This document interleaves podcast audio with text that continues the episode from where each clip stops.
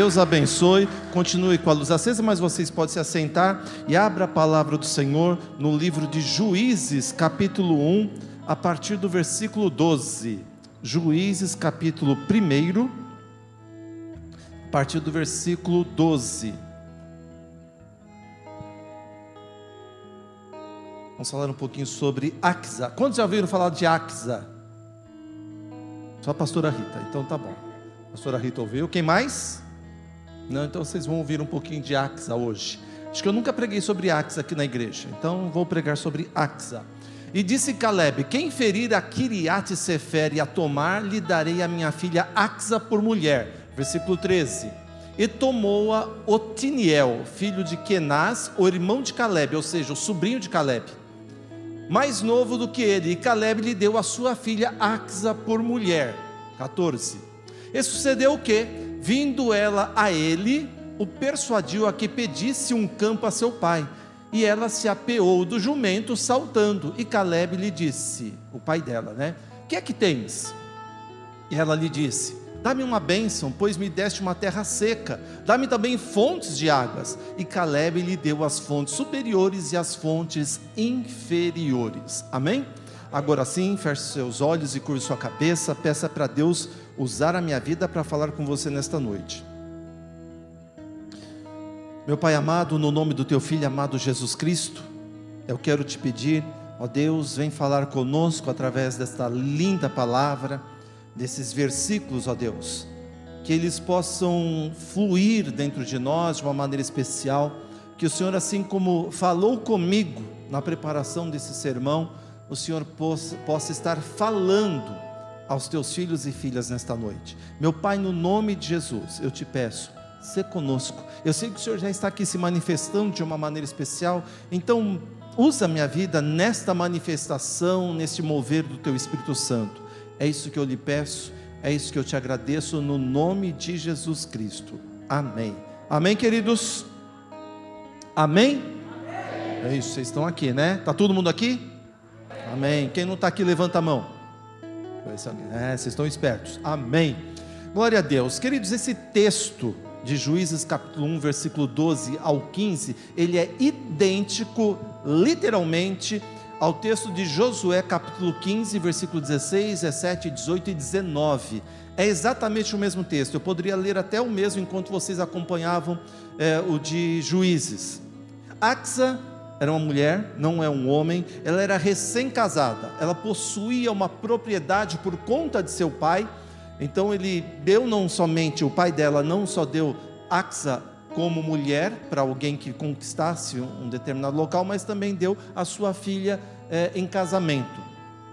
E ela era recém-casada, ela possuía uma propriedade que passaria a ser do seu marido, nesse caso Tiniel.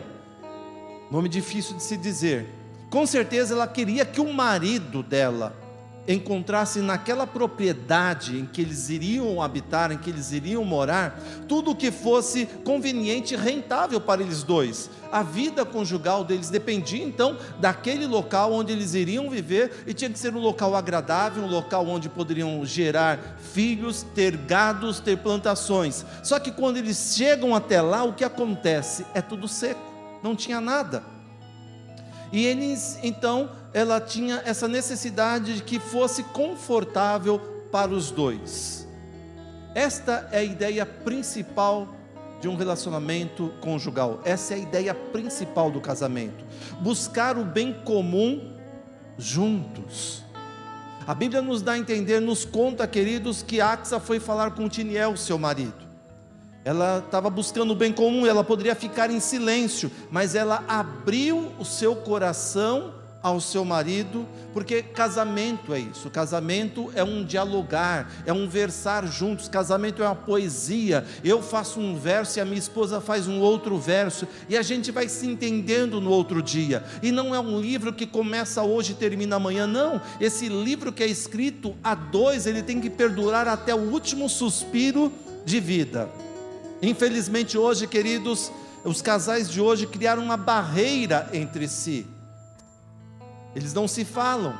E quando esta falha na comunicação sadia, a tendência é um dos dois, se não os dois, procurar então é, essa comunicação que falta em casa, procurarem fora do casamento, procurarem outra pessoa. E vou te dizer uma coisa: tem muita gente querendo escutar o que você não escuta dentro de casa. Isso é um problema. Aí entra na crise conjugal, entra separa, na separação. Há hoje uma dificuldade é, em se expressar sentimentos dentro do casamento.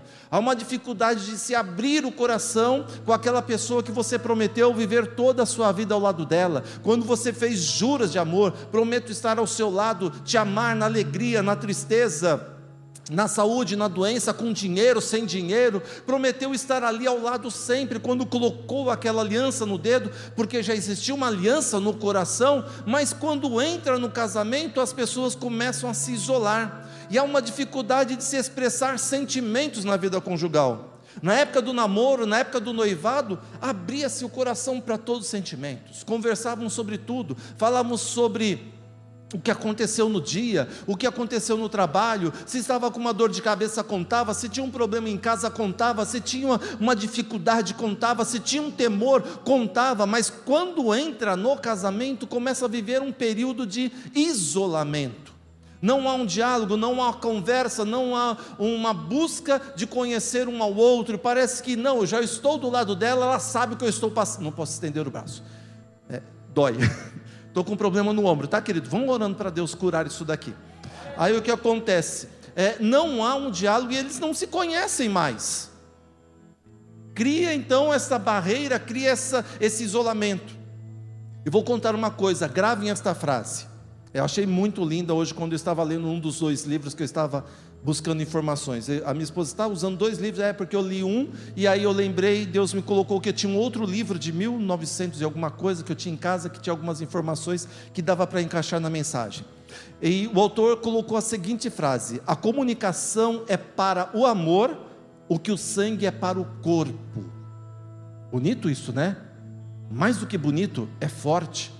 A comunicação é para o amor o que o sangue é para o corpo. Não existe amor sem comunicação e não existe comunicação se não houver amor. Quando a comunicação se interrompe, o amor começa a morrer.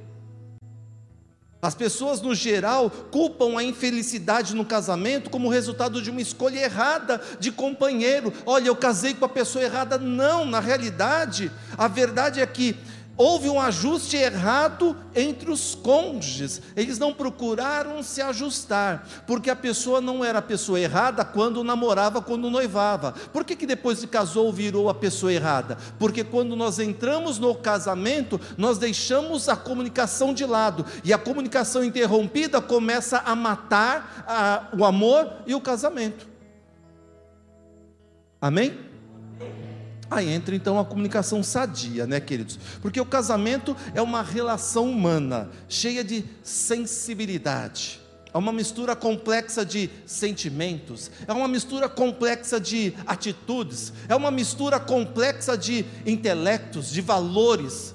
Isto é um casamento, está cheio de sensibilidades. O amor amadurecido surge mediante a aceitação, a, o perdão, a autodisciplina, a boa fé, aí o amor ele vai sendo amadurecido dia após dia, porque nada que tenha valor é obtido com facilidade.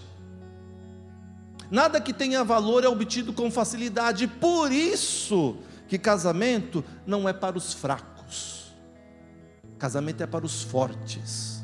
Casamento não é brincar de casinha, de panelinha, não. Não é nada disso, não, queridos. Casamento é sangue, suor, trabalho todos os dias. Quem está casado mais de cinco anos aqui, levanta a mão. Quem, tá, quem agora abaixa quem está com menos de 10. E fica de mão levantada quem está com mais de 10. Quem está com mais de 15. Mais de 20. 25. 30. Tem gente lá atrás. Quem está com 30 aí? 30 e quanto, Reginaldão? 33. Quem mais? Dou-lhe uma. Mais alguém acima de 33? Foi fácil 33? Cadê? Foi, foram fáceis esses 33 anos, Tereza, ao lado do Reginaldo? Aguentar ele é difícil, né? Cara chato demais, né? Agora imagina a pastora Rita me aguentar 29 anos e 33 de namoro. Não é fácil, mas é sim, é para os fortes. Eu celebro o casamento e esse ano eu tive uma noiva que eu celebrei o casamento em março e abril eles se separaram, com uma criança de menos de um ano.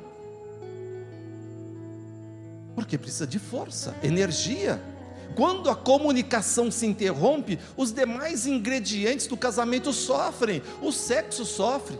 Quando a comunicação não existe, a educação dos filhos começa a sofrer. Quando a comunicação não existe, o divertimento, os passeios começam a desaparecer. Quando a comunicação no casamento não existe, se interrompe, os parentes começam a sofrer, o dinheiro começa a sofrer porque você começa a menosprezar, a não ter vantagem, vontade para mais nada é a comunicação, queridos. Porque as pessoas falam assim: olha, nosso casamento acabou porque eu não tenho tido relação sexual com a minha esposa. Por que, que não teve? É porque faltou comunicação.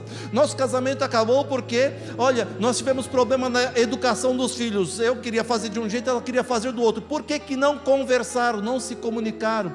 Nosso casamento acabou por conta da falta de dinheiro. Por que, que não conversaram, se comunicaram sobre essa falta do dinheiro? Então, queridos, o que leva à separação não são essas coisas. Que leva à separação entre duas pessoas num relacionamento conjugal é a falta de comunicação.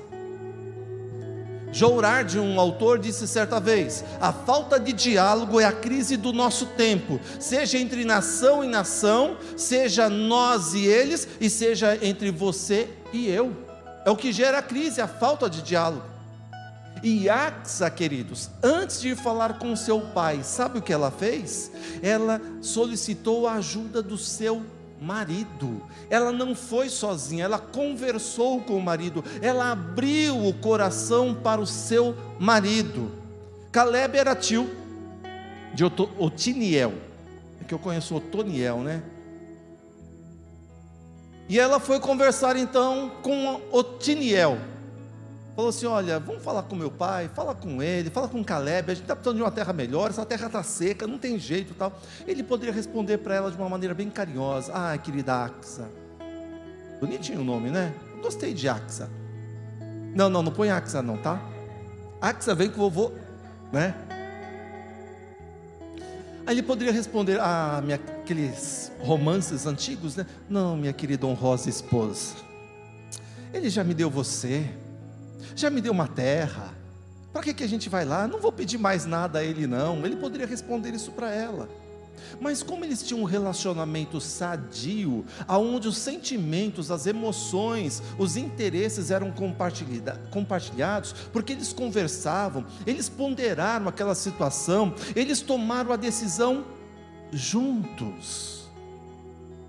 E sabe qual foi o resultado, queridos? Dessa decisão juntos está no versículo 15.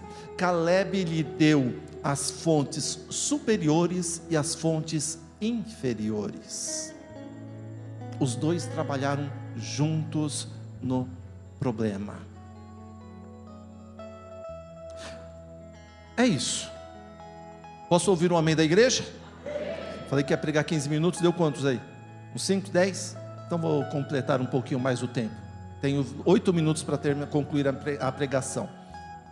Olha só, queridos, na vida doméstica, nós temos muito simbolismo com relação à nossa vida familiar com Deus. É muito interessante isso na Bíblia.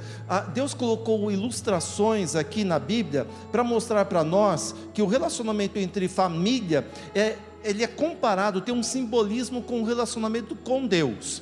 É, um relacionamento de pai e filho é um relacionamento entre é, nos coloca ali de um, em algumas situações que nós estamos falando com Deus, nosso Pai.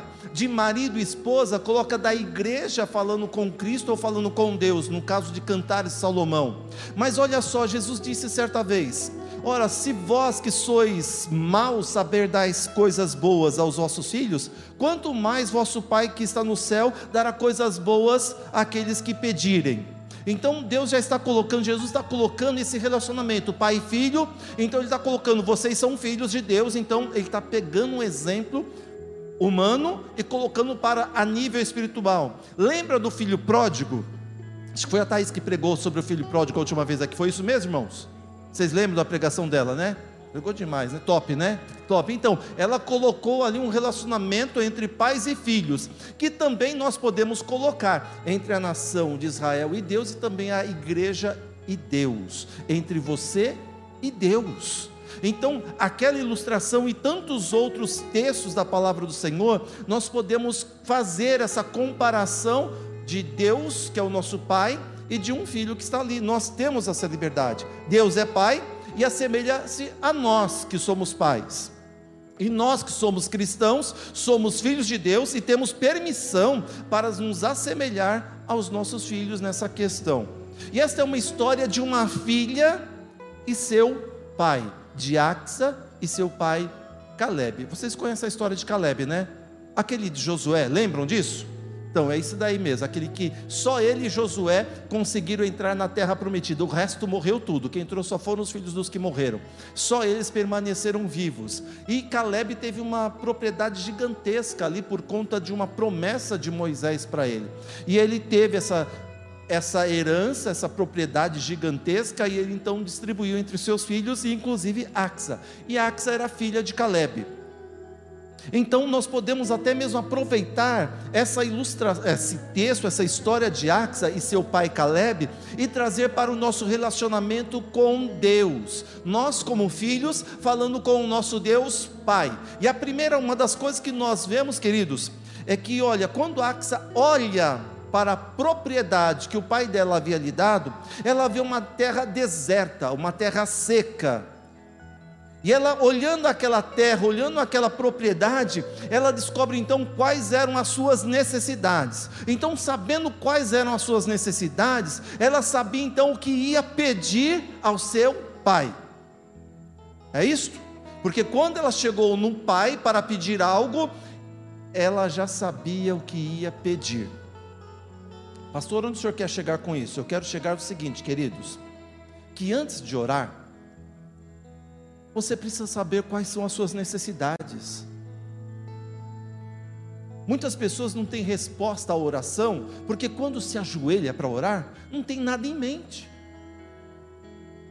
Só dobra o joelho, começa a falar um monte de coisinha, enrolando, enrola aquele embromation diante de Deus, e não tem resposta de nada.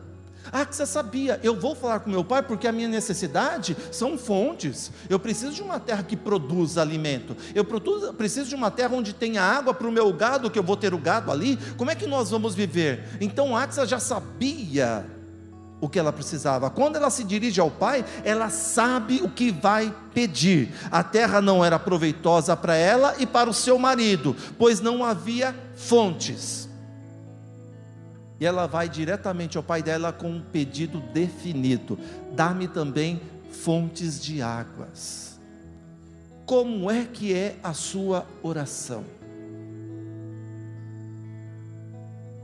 Porque ela não chegou diante do pai dela com um discurso, sabe aquele discurso enrolando, né, dando voltas e sobre outras coisas que não tem nada a ver para tentar chegar num pedido e quando chega no pedido não lembra mais o que quer pedir porque enrolou tanto Deus e acabou se perdendo no meio da oração. Ela sabe o que vai pedir e por saber o que vai pedir, ela sabe o porquê vai pedi-lo. Não é simplesmente, olha, eu quero um carro. Por quê? eu quero um carro. Então ela chegou diante do pai e falou: Pai, eu preciso de terra com fontes. Por quê? Porque minha terra é seca. E sendo uma terra seca, como é que eu, sua filha, com seu genro, meu marido, que é seu sobrinho, inclusive, vamos viver? Imagina os seus netos nessa situação. O problema nosso, queridos, é que nós não sabemos orar. A gente enrola, quer enrolar Deus. Ela vê a sua necessidade e valoriza o favor do que está prestes a pedir. Ela vai com intensidade naquilo para poder orar, para poder pedir diante do seu Pai. Claro que nas nossas orações o Espírito Santo vai colocar assuntos para a nossa oração, mas Axa ela foi preparada para pedir. Pastor, eu não sei o que orar. Então você não tem nada para pedir? Você não tem necessidade nenhuma?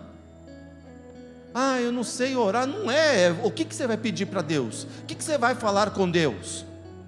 É interessante as pessoas falam, não sei, eu não oro todo dia. Gente, eu preciso orar todos os dias. Eu tenho necessidade todos os dias. Quem é que não tem necessidade todo dia? Alguém fica sem necessidade todo Quem tem necessidade todos os dias aqui? De alguma coisa. E que precisa da intervenção de Deus? Eu preciso.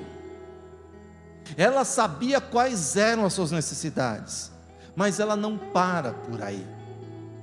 Sabe o que ela faz? Otiniel, meu bem, vamos comigo falar com meu pai. Ela foi falar com o marido, pedir a ajuda do marido. Sabe por quê? Porque a palavra do Senhor nos diz: se dois concordarem aqui na terra, será ligado no céu. Então, tem situações que eu não posso pedir sozinho, eu preciso de ajuda de alguém.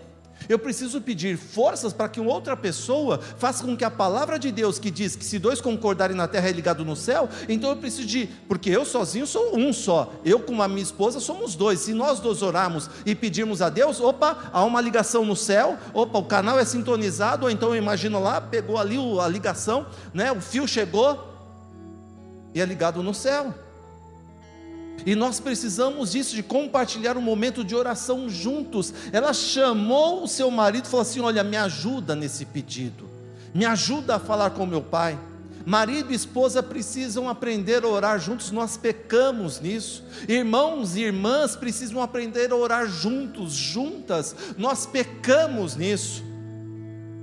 Em geral, a oração se torna mais eficaz quando duas pessoas concordam em tocar no mesmo ponto que envolve o reino de Deus, o trono de Deus. Imagina, queridos, eu estando diante do trono de Deus, aqui, o trono de Deus está aqui. Ah, estou eu levantando o braço. Imagina, é esse daqui que está ruim. Imagina eu diante do trono de Deus, né? Pedindo. É uma coisa. Agora imagina mais de uma pessoa me ajudando nesse pedido em volta do trono de Deus. Pensa nisso. Pensa nisso. Quantos de vocês cantaram algum louvor na sua casa hoje? Seja sincero. Ó, oh, várias pessoas. É a mesma coisa de cantar junto com outro aqui? De maneira alguma. Agora imagina quando você tem alguém próximo seu, familiar, pessoal, guerreiro de oração junto com você, chegando no trono de Deus junto com o teu pedido de oração. Mexe ou não mexe com o coração de Deus? Porque se a oração de um justo pode muitos em seus efeitos, imagina mais de um justo orando. Imagina mais de uma pessoa buscando a Deus, clamando ao Senhor. Imagina várias pessoas ao redor do trono da graça de Deus clamando por um pedido seu, um pedido definido. Quando a gente coloca, queridos, ali no grupo de oração da igreja, ali, olha, no grupo da, da, do WhatsApp, alguns pedidos de oração, é isso, a gente já sabe, olha, é aquele negócio que tem que ser pedido. São pessoas que querem que nós cheguemos junto com elas, diante do trono do Pai, do soberano Deus, mas ao mesmo tempo do amoroso Pai, para que juntos nós possamos mudar uma história. Assim como Axa chamou o Tiniel, o seu marido, para chegar diante do pai dela, o que acontece? Houve um mover do pai, e o pai falou assim: peraí, vou te dar. Você vai pegar aquela parte lá de cima, aquela de baixo tem fonte ali. Usa, aproveita.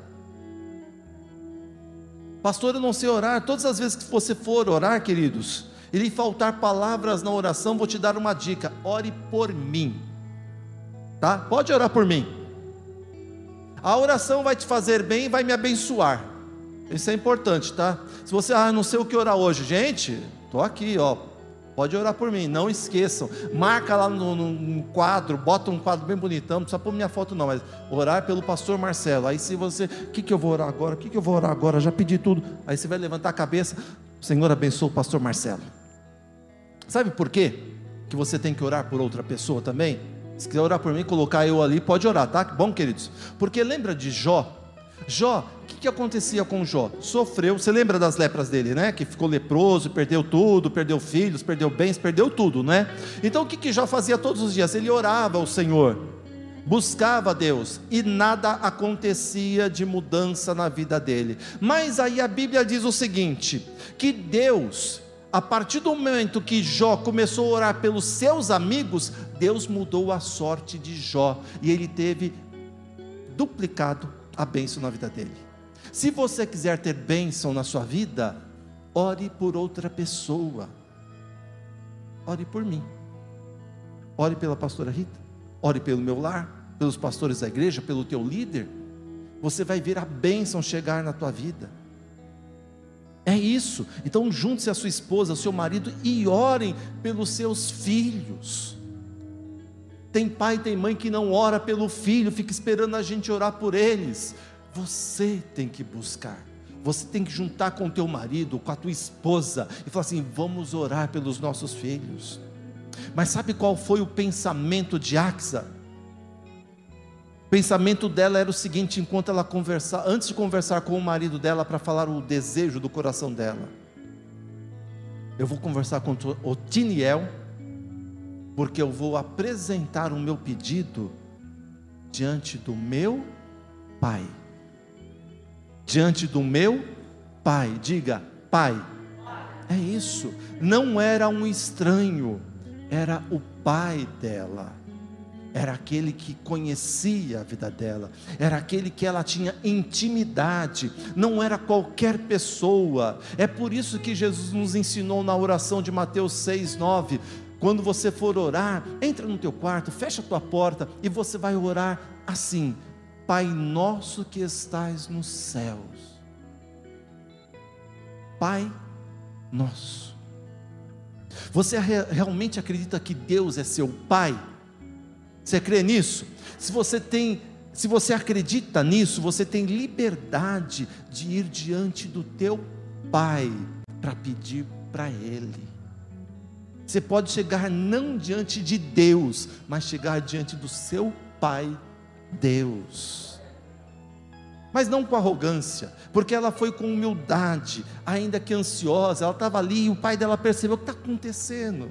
Apesar da liberdade que a gente tem com os nossos pais, a gente tem que ter respeito. Apesar da liberdade que nós temos com Deus, nós temos que ter respeito, nós temos que ter reverência. Nada de dar ordem aos pais. Ele viu o coração dela, Deus sabe o nosso coração, mas Ele quer que nós coloquemos para fora os nossos desejos, nossos sentimentos, as nossas necessidades. O que está acontecendo, queridos, é que nós estamos deixando de orar e tem necessidades gigantescas na nossa vida que nós estamos assim: um dia Deus vai fazer algo. Por que você não fala para Deus a tua necessidade? Por que você não junta aquela pessoa mais próxima de você e fala para ela: olha, nós temos essa necessidade?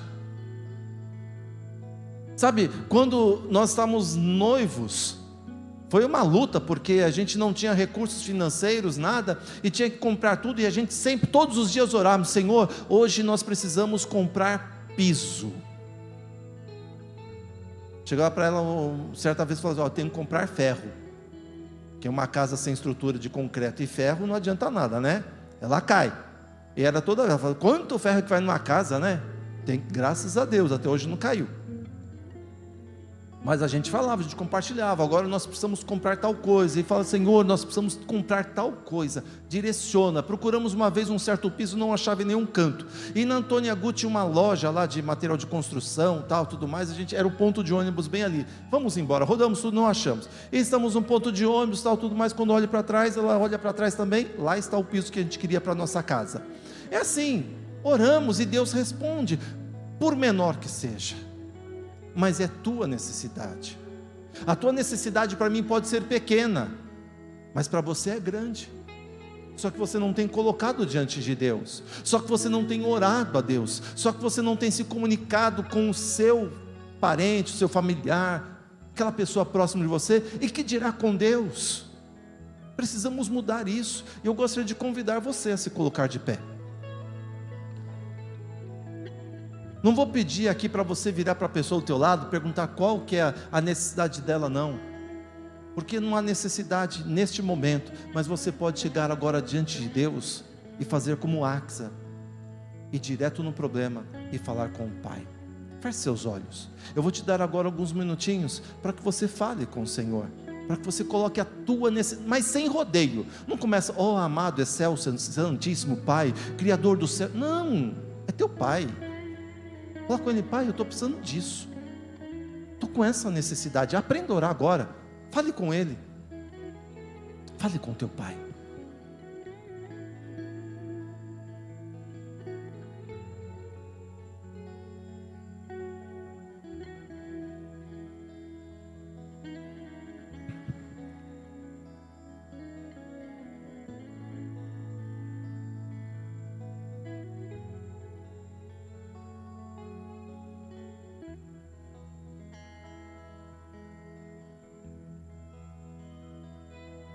Senhor, assim como Axa pediu a ajuda de Otiniel, aquele pedido ao pai dela, eu quero me juntar agora ao teu filho e à tua filha, neste momento de oração, de necessidade. Eu não sei a necessidade de quase ninguém aqui, não sei, aliás, de ninguém, mas o Senhor sabe, eu estou aqui junto para interceder juntamente com eles, chegar diante do Senhor como Pai. Eu sei quando minhas filhas precisam, quando elas abrem o coração para mim, ó Deus, meu coração é mexido. E aqui estão os teus filhos falando ao teu coração, e eu sei que seu coração está sendo mexido nesta noite.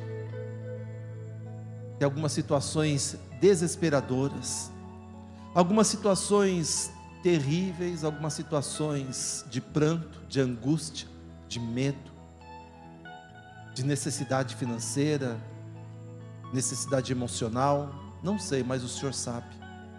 Eu quero te pedir, meu Deus, toma os teus filhos em tuas mãos, faz agora, Deus, uma mudança, Pai, na vida deles, e nos perdoa porque nós temos deixado de orar, de clamar ao Senhor. Então, meu Pai, no nome de Jesus, nós queremos mudar essa história é isso que nós te pedimos, é isso que nós te agradecemos, no nome de Jesus. Amém. Amém, queridos? Você pode aplaudir o nome do Senhor.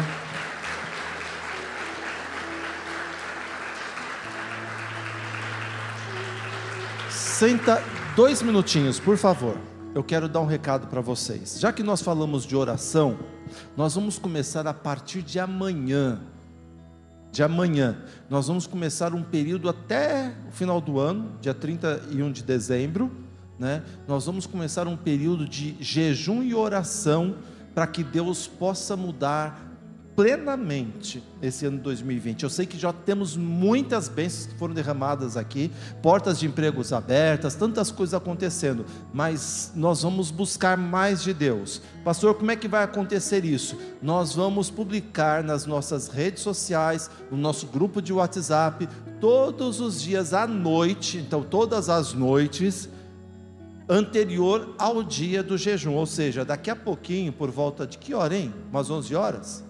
11 horas da noite, nós vamos publicar o que você vai jejuar ou consagrar, se abster, fazer um propósito e o que você vai clamar. Nós vamos colocar tanto o que você vai fazer aquele propósito, se abster, como também uma necessidade. Aí você vai ter que orar mesmo, tá? Eu não sei o que vai ser de amanhã, o pessoal já está aí trabalhando nisso, nossos intercessores, presbitério. Eu só sei que eu estou neste barco para estarmos, para mudar o nosso 2020 para hiper melhor. Não é só melhor, não, né? Porque aqueles que esperam no Senhor renovam suas forças, subirão com asas de águias, como de águias, né? E não se cansarão. Está chegando o fim do ano, estão perdendo as energias, mas Deus vai renovar as nossas energias, principalmente espirituais. Queridos, eu tenho, já falei para vocês, tenho tido contato com algumas pessoas que são enfermeiros, são trabalham em hospitais. A situação está não está boa. Então nós temos que orar. A oração muda toda uma história. Amém? Amanhã será busca da santidade e renovo. Tá bom? É isso, nós precisamos buscar a santidade esse renovo de Deus na nossa vida. Amém? Posso contar com vocês? Quem vai nessa daí? Ó, oh, são mais de 30 dias, hein? 32 dias. Você topa isso? Ó, oh, se você parar no meio do caminho, seus dentes vão cair, hein? Ah, pastor, não vou mais. Vai sim. Agora levantou a mão. Se, seja o vosso falar sim, sim, não, não. Né? Aí você mostra, ah, pastor, aí você chega na igreja de máscara, não tem problema se cair teu dente, tá? Você vai estar de máscara mesmo, ninguém vai ver que você está banguela, né? Então, mas não, estou brincando, queridos, nós precisamos orar, tá bom? Precisamos buscar de Deus. Conto com vocês nisso. E não deixe de orar. Eu falei aqui na mensagem, mas orem pelos seus pastores, pela liderança da igreja, tá bom? O fardo é muito pesado e a gente precisa da ajuda de vocês. Amém? Vamos ficar de pé agora, agradecer ao Senhor. Querido Deus, obrigado por esse momento na tua presença, por louvarmos o teu nome, sentirmos o teu mover, o mover do teu Espírito Santo. Obrigado pela tua palavra, obrigado por cada pessoa que está aqui. Ó Senhor, apesar de termos várias pessoas aqui, o meu coração ainda está triste porque nós temos muitos locais vazios por conta dessa. É, pandemia, ó Deus, que não podemos abrir para todo mundo, mas obrigado, ó Deus, porque o Senhor tem cuidado de nós, tem cuidado dos nossos filhos, tem guardado, e obrigado, ó Deus, por cada minuto na tua presença. É isso, ó Deus. E que a nossa semana seja uma semana de vitória no nome de Jesus. E que a graça do Senhor Jesus, o amor de Deus, a comunhão do Espírito Santo seja conosco hoje, amanhã e para sempre. Deus abençoe, continue com a luz acesa, mas vocês podem se assentar e abra a palavra do Senhor no livro de Juízes, capítulo 1, a partir do versículo 12. Juízes, capítulo 1, a partir do versículo 12. Vamos falar um pouquinho sobre Axa. Quantos já ouviram falar de Axa? Só a pastora Rita, então tá bom. A pastora Rita ouviu. Quem mais? Não, então vocês vão ouvir um pouquinho de Axa hoje. Acho que eu nunca preguei sobre Axa aqui na igreja, então vou pregar sobre Axa. E disse Caleb: Quem ferir a Kiriat Sefer e a tomar, lhe darei a minha filha Axa por mulher. Versículo 13. E tomou-a Otiniel, filho de Kenaz, o irmão de Caleb, ou seja, o sobrinho de Caleb, mais novo do que ele. E Caleb lhe deu a sua filha Axa por mulher. 14. E sucedeu o que? Vindo ela a ele, o persuadiu a que pedisse um campo a seu pai. E ela se apeou do jumento, saltando. E Caleb lhe disse, o pai dela, né? Que é que tens? E ela lhe disse: Dá-me uma bênção, pois me deste uma terra seca. Dá-me também fontes de águas. E Caleb lhe deu as fontes superiores e as fontes inferiores. Amém? Agora sim, feche seus olhos e curve sua cabeça. Peça para Deus usar a minha vida para falar com você nesta noite. Meu Pai amado, no nome do Teu Filho amado Jesus Cristo, eu quero te pedir, ó Deus, vem falar conosco através desta linda palavra, desses versículos, ó Deus, que eles possam fluir dentro de nós de uma maneira especial, que o Senhor, assim como falou comigo na preparação desse sermão, o Senhor possa, possa estar falando aos teus filhos e filhas nesta noite. Meu Pai, no nome de Jesus, eu te peço, se conosco. Eu sei que o Senhor já está aqui se manifestando de uma maneira especial, então usa minha vida nesta manifestação, neste mover do teu Espírito Santo. É isso que eu lhe peço, é isso que eu te agradeço no nome de Jesus Cristo. Amém. Amém, queridos? Amém? É isso, vocês estão aqui, né? Tá todo mundo aqui? Amém. Quem não está aqui, levanta a mão. É, vocês estão espertos. Amém. Glória a Deus. Queridos, esse texto de Juízes capítulo 1, versículo 12 ao 15, ele é idêntico, literalmente, ao texto de Josué capítulo 15, versículo 16, 17, 18 e 19. É exatamente o mesmo texto. Eu poderia ler até o mesmo enquanto vocês acompanhavam é, o de Juízes. Axa era uma mulher, não é um homem, ela era recém-casada, ela possuía uma propriedade por conta de seu pai, então ele deu não somente, o pai dela não só deu Axa como mulher para alguém que conquistasse um determinado local, mas também deu a sua filha é, em casamento. E ela era recém-casada, ela possuía uma propriedade que passaria a ser do seu marido, nesse caso Tiniel, nome difícil de se dizer com certeza ela queria que o marido dela encontrassem naquela propriedade em que eles iriam habitar, em que eles iriam morar, tudo o que fosse conveniente e rentável para eles dois. A vida conjugal deles dependia então daquele local onde eles iriam viver e tinha que ser um local agradável, um local onde poderiam gerar filhos, ter gados, ter plantações. Só que quando eles chegam até lá, o que acontece? É tudo seco, não tinha nada. E eles então ela tinha essa necessidade de que fosse confortável para os dois. Esta é a ideia principal de um relacionamento conjugal. Essa é a ideia principal do casamento. Buscar o bem comum juntos. A Bíblia nos dá a entender, nos conta, queridos, que Axa foi falar com Tiniel, seu marido. Ela estava buscando o bem comum, ela poderia ficar em silêncio, mas ela abriu o seu coração ao seu marido, porque casamento é isso. Casamento é um dialogar, é um versar juntos. Casamento é uma poesia. Eu faço um verso e a minha esposa faz um outro verso, e a gente vai se entendendo no outro dia. E não é um livro que começa hoje e termina amanhã, não. Esse livro que é escrito a dois, ele tem que perdurar até o último suspiro de vida. Infelizmente, hoje, queridos, os casais de hoje criaram uma barreira entre si eles não se falam. E quando esta falha na comunicação sadia, a tendência é um dos dois, se não os dois, procurar então é, essa comunicação que falta em casa, procurarem fora do casamento, procurarem outra pessoa. E vou te dizer uma coisa: tem muita gente querendo escutar o que você não escuta dentro de casa. Isso é um problema. Aí entra na crise conjugal, entra separa, na separação. Há hoje uma dificuldade é, em se expressar sentimentos dentro do casamento. Há uma dificuldade de se abrir o coração com aquela pessoa que você prometeu viver toda a sua vida ao lado dela. Quando você fez juras de amor, prometo estar ao seu lado, te amar na alegria, na tristeza na saúde, na doença, com dinheiro, sem dinheiro, prometeu estar ali ao lado sempre, quando colocou aquela aliança no dedo, porque já existia uma aliança no coração, mas quando entra no casamento, as pessoas começam a se isolar, e há uma dificuldade de se expressar sentimentos na vida conjugal. Na época do namoro, na época do noivado, abria-se o coração para todos os sentimentos, conversavam sobre tudo, falávamos sobre o que aconteceu no dia, o que aconteceu no trabalho, se estava com uma dor de cabeça, contava, se tinha um problema em casa, contava, se tinha uma, uma dificuldade, contava, se tinha um temor, contava, mas quando entra no casamento, começa a viver um período de isolamento. Não há um diálogo, não há conversa, não há uma busca de conhecer um ao outro. Parece que não, eu já estou do lado dela, ela sabe que eu estou passando. Não posso estender o braço, é, dói. Estou com um problema no ombro, tá, querido? Vamos orando para Deus curar isso daqui. Aí o que acontece? É, não há um diálogo e eles não se conhecem mais. Cria então essa barreira, cria essa, esse isolamento. E vou contar uma coisa, gravem esta frase.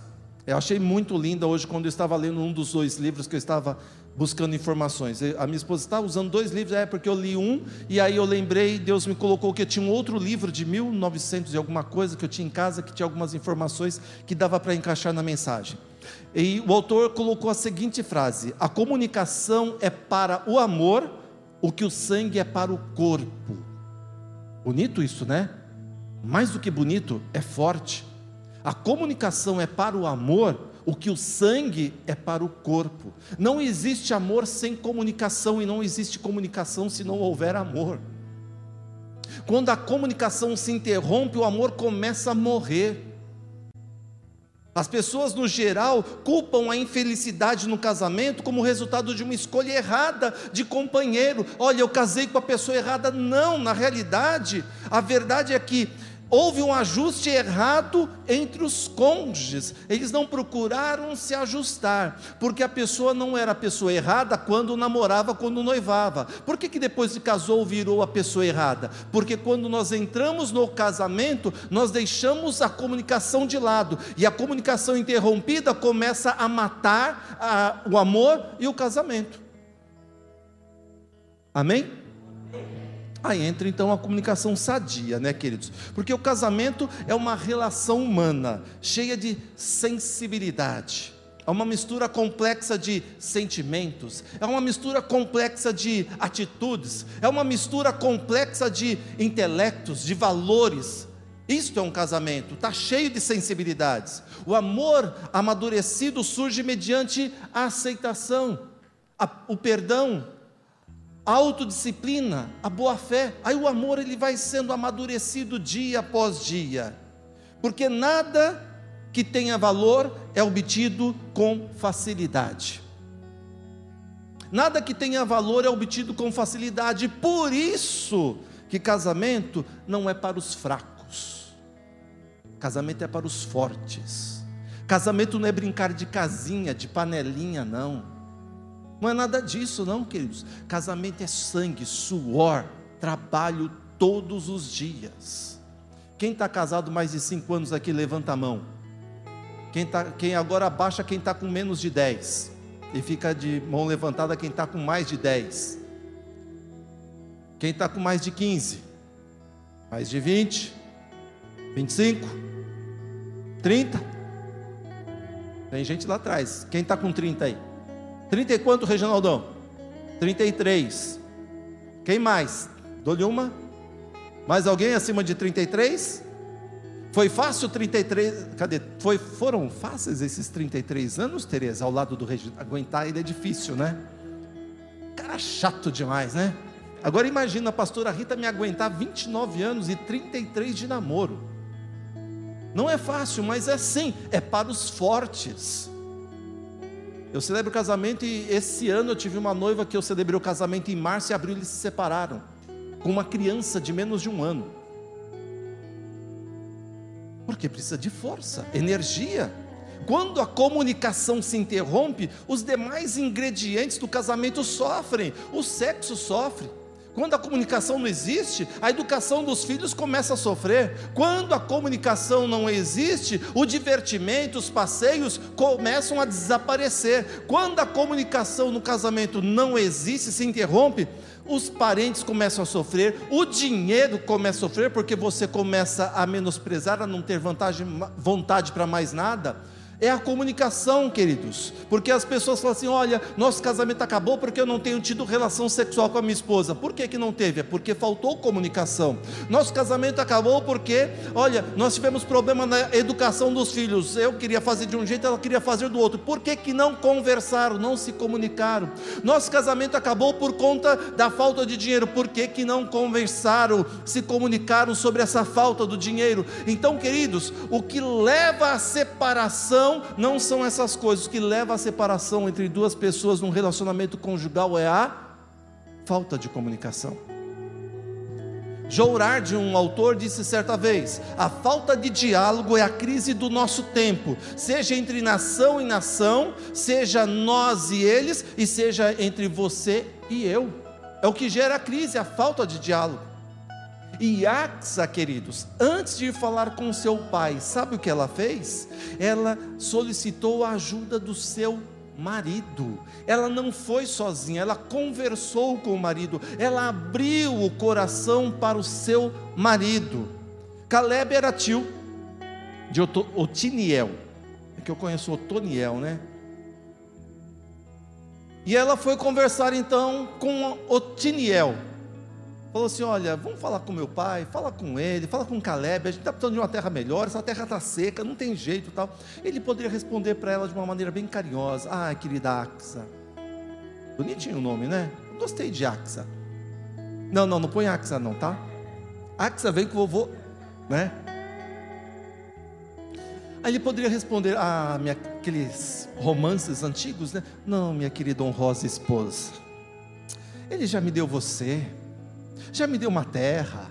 Para que, que a gente vai lá? Não vou pedir mais nada a ele, não. Ele poderia responder isso para ela. Mas como eles tinham um relacionamento sadio, aonde os sentimentos, as emoções, os interesses eram compartilhados, porque eles conversavam, eles ponderaram aquela situação, eles tomaram a decisão juntos. E sabe qual foi o resultado, queridos? Dessa decisão juntos está no versículo 15. Caleb lhe deu as fontes superiores e as fontes inferiores. Os dois trabalharam juntos no problema. É isso. Posso ouvir um amém da igreja? Falei que ia pregar 15 minutos, deu quantos aí? Uns 5, 10? Então vou completar um pouquinho mais o tempo. Tenho oito minutos para concluir a pregação.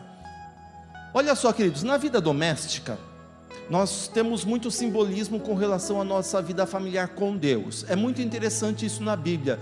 Deus colocou ilustrações aqui na Bíblia para mostrar para nós que o relacionamento entre família é, ele é comparado, tem um simbolismo com o relacionamento com Deus. É, um relacionamento de pai e filho é um relacionamento entre é, nos coloca ali de um, em algumas situações que nós estamos falando com Deus, nosso Pai. De marido e esposa, coloca da igreja falando com Cristo ou falando com Deus, no caso de Cantares Salomão. Mas olha só, Jesus disse certa vez: Ora, se vós que sois maus saber dar coisas boas aos vossos filhos, quanto mais vosso Pai que está no céu dará coisas boas àqueles que pedirem. Então Deus já está colocando, Jesus está colocando esse relacionamento, pai e filho. Então Ele está colocando, vocês são filhos de Deus. Então Ele está pegando um exemplo humano e colocando para a nível espiritual. Lembra do filho pródigo? Acho que foi a Thaís que pregou sobre o filho pródigo a última vez aqui. Foi isso mesmo, irmãos? Vocês lembram da pregação dela, né? Pegou demais, né? Top, né? Top. Então, ela colocou ali um relacionamento entre pais e filhos, que também nós podemos colocar entre a nação de Israel e Deus e também a igreja e Deus, entre você e Deus. Então, aquela ilustração e tantos outros textos da palavra do Senhor, nós podemos fazer essa comparação de Deus, que é o nosso Pai, e de um filho que está ali. Nós temos essa liberdade. Deus é Pai, e assemelha-se a nós que somos pais. E nós que somos cristãos, somos filhos de Deus e temos permissão para nos assemelhar aos nossos filhos nessa questão. E esta é uma história de uma filha e seu pai, de Axa e seu pai Caleb. Vocês conhecem a história de Caleb, né? Aquele de Josué, lembram disso? Então, é isso daí mesmo, aquele que só ele e Josué conseguiram entrar na terra prometida, o resto morreu tudo, quem entrou só foram os filhos dos que morreram, só eles permaneceram vivos. E Caleb teve uma propriedade gigantesca ali por conta de uma promessa de Moisés para ele, e ele teve essa, essa herança, essa propriedade gigantesca, e ele então distribuiu entre seus filhos, e inclusive Axa, e Axa era filha de Caleb. Então nós podemos até mesmo aproveitar essa ilustração, esse texto, essa história de Axa e seu pai Caleb e trazer para o nosso relacionamento com Deus. Nós como filhos falando com o nosso Deus Pai. E a primeira uma das coisas que nós vemos, queridos, é que olha, quando Axa olha para a propriedade que o pai dela havia lhe dado, ela vê uma terra deserta, uma terra seca e ela, olhando aquela terra, olhando aquela propriedade, ela descobre então quais eram as suas necessidades. Então, sabendo quais eram as suas necessidades, ela sabia então o que ia pedir ao seu pai.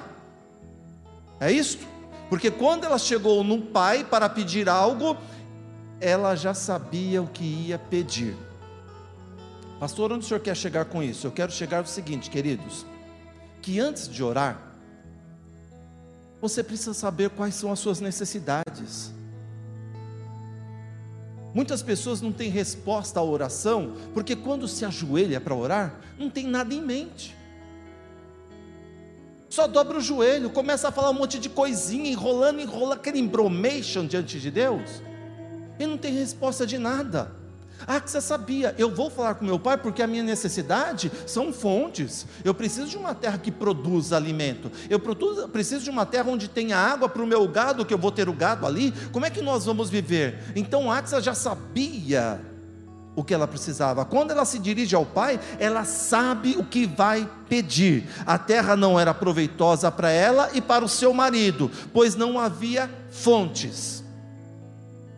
E ela vai diretamente ao pai dela com um pedido definido: dá-me também fontes de águas.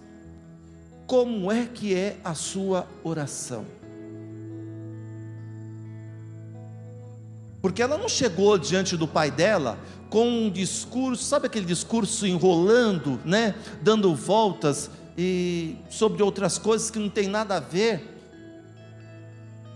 Para tentar chegar num pedido e quando chega no pedido não lembra mais o que quer pedir porque enrolou tanto Deus e acabou se perdendo no meio da oração. Ela sabe o que vai pedir, e por saber o que vai pedir, ela sabe o porquê vai pedi-lo. Não é simplesmente, olha, eu quero um carro, por quê eu quero um carro? Então ela chegou diante do pai e fala: Pai, eu preciso de terra com fontes. Por quê? Porque minha terra é seca. E sendo uma terra seca, como é que eu, sua filha, com seu genro, meu marido, que é seu sobrinho inclusive, vamos viver? Imagina os seus netos nessa situação. O problema nosso, queridos, é que nós não sabemos orar. A gente enrola, quer enrolar Deus. Ela vê a sua necessidade e valoriza o favor do que está prestes a pedir. Ela vai com intensidade naquilo para poder orar, para poder pedir diante do seu Pai. Claro que nas nossas orações o Espírito Santo vai colocar assuntos para a nossa oração, mas Axa ela foi preparada para pedir. Pastor, eu não sei o que orar. Então você não tem nada para pedir? Você não tem necessidade nenhuma? Ah, eu não sei orar. Não é. O que, que você vai pedir para Deus? O que, que você vai falar com Deus? É interessante as pessoas falam, não sei, eu não oro todo dia. Gente, eu preciso orar todos os dias. Eu tenho necessidade todos os dias. Quem é que não tem necessidade todo dia? Alguém fica sem necessidade todo Quem tem necessidade todos os dias aqui? De alguma coisa e que precisa da intervenção de Deus. Eu preciso. Ela sabia quais eram as suas necessidades, mas ela não para por aí. Sabe o que ela faz? Otiniel, meu bem, vamos comigo falar com meu pai. Ela foi falar com o marido, pedir a ajuda do marido. Sabe por quê? Porque a palavra do Senhor nos diz: se dois concordarem aqui na terra, será ligado no céu. Então, tem situações que eu não posso pedir sozinho, eu preciso de ajuda de alguém. Eu preciso pedir forças para que outra pessoa faça com que a palavra de Deus que diz que se dois concordarem na terra é ligado no céu, então eu preciso de, porque eu sozinho sou um só, eu com a minha esposa somos dois. Se nós dois orarmos e pedirmos a Deus, opa, há uma ligação no céu, opa, o canal é sintonizado, ou então eu imagino lá, pegou ali a ligação, né? O fio chegou e é ligado no céu. E nós precisamos disso, de compartilhar um momento de oração juntos. Ela chamou o seu marido e falou assim: Olha, me ajuda nesse pedido, me ajuda a falar com meu pai. Marido e esposa precisam aprender a orar juntos, nós pecamos nisso. Irmãos e irmãs precisam aprender a orar juntos, juntas, nós pecamos nisso. Em geral, a oração se torna mais eficaz quando duas pessoas concordam em tocar no mesmo ponto que envolve o reino de Deus, o trono de Deus. Imagina, queridos, eu estando diante do trono de Deus, aqui, o trono de Deus está aqui. Ah, estou eu levantando o braço. Imagina, é esse daqui que está ruim. Imagina eu diante do trono de Deus, né? Pedindo. É uma coisa. Agora imagina mais de uma pessoa me ajudando nesse pedido em volta do trono de Deus. Pensa nisso. Pensa nisso. Quantos de vocês cantaram algum louvor na sua casa hoje? Seja sincero. Ó, oh, várias pessoas. É a mesma coisa de cantar junto com outro aqui? De maneira alguma. Agora imagina quando você tem alguém próximo seu, familiar, pessoal, guerreiro de oração junto com você, chegando no trono de Deus junto com o teu pedido de oração. Mexe ou não mexe com o coração de Deus? Porque se a oração de um justo pode muitos em seus efeitos, imagina mais de um justo orando. Imagina mais de uma pessoa buscando a Deus, clamando ao Senhor. Imagina várias pessoas ao redor do trono da graça de Deus clamando por um pedido seu, um pedido definido. Quando a gente coloca, queridos, ali no grupo de oração da igreja, ali, olha, no grupo da, da, do WhatsApp, alguns pedidos de oração, é isso, a gente já sabe, olha, é aquele negócio que tem que ser pedido. São pessoas que querem que nós cheguemos junto com elas, diante do trono do Pai, do soberano Deus, mas ao mesmo tempo do amoroso Pai, para que juntos nós possamos mudar uma história. Assim como Axa chamou o Tiniel, seu marido, para chegar diante do pai dela, o que acontece? Houve um mover do pai e o pai falou assim: peraí, vou te dar. Você vai pegar aquela parte lá de cima, aquela de baixo tem fonte ali. Usa, aproveita.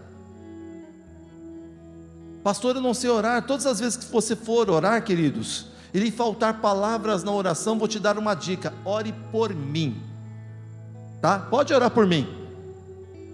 A oração vai te fazer bem e vai me abençoar. Isso é importante, tá? Se você, ah, não sei o que orar hoje, gente, estou aqui, ó. Pode orar por mim, não esqueçam. Marca lá no, no, quadro, bota um quadro bem bonitão, não precisa pôr minha foto não, mas orar pelo pastor Marcelo. Aí se você, o que, que eu vou orar agora? O que, que eu vou orar agora? Já pedi tudo. Aí você vai levantar a cabeça, Senhor abençoe o pastor Marcelo.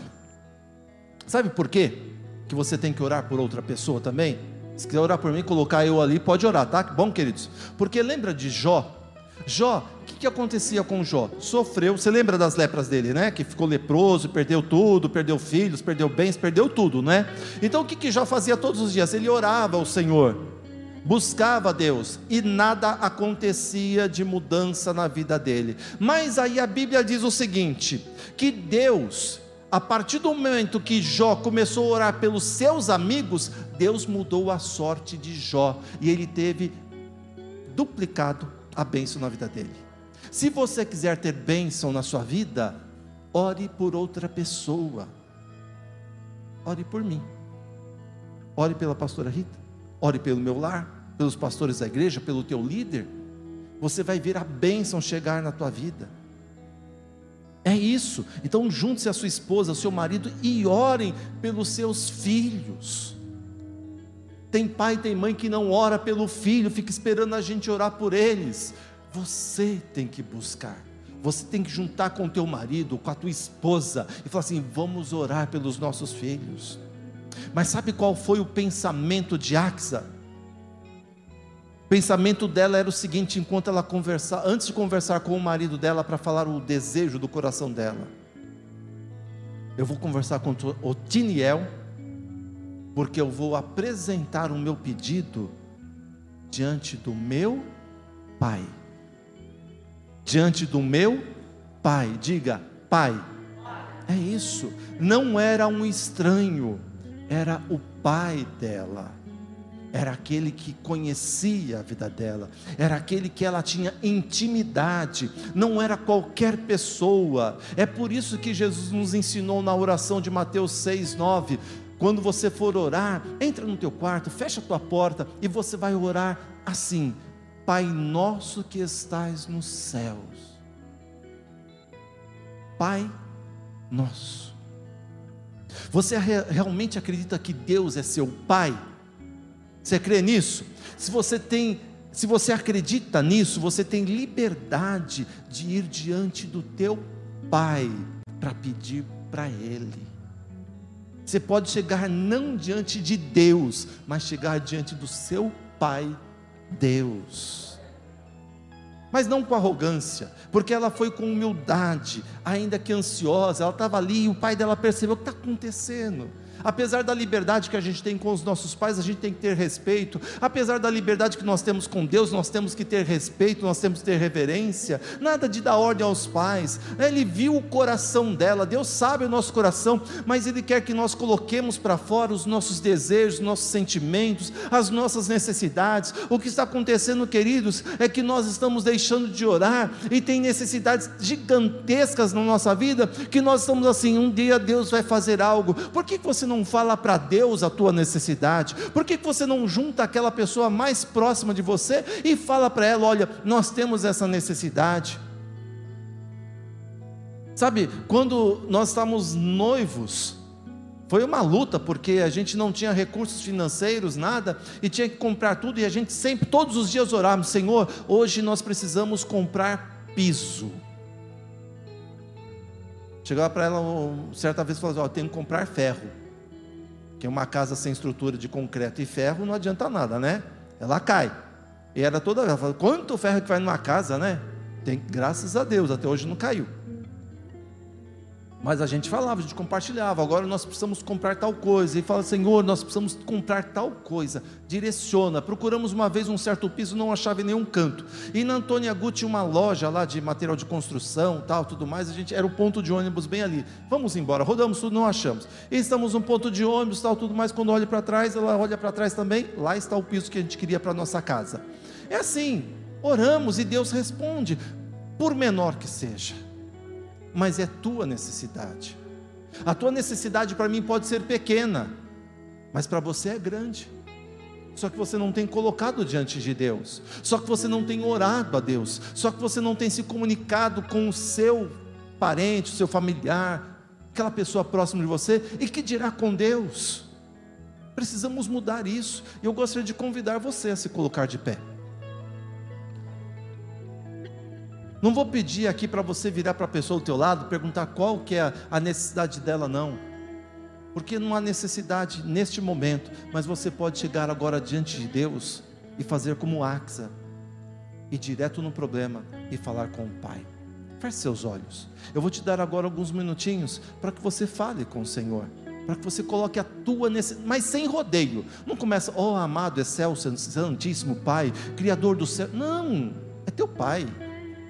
Fala com ele, pai, eu estou precisando disso. Estou com essa necessidade. Aprenda a orar agora. Fale com ele. Fale com teu pai.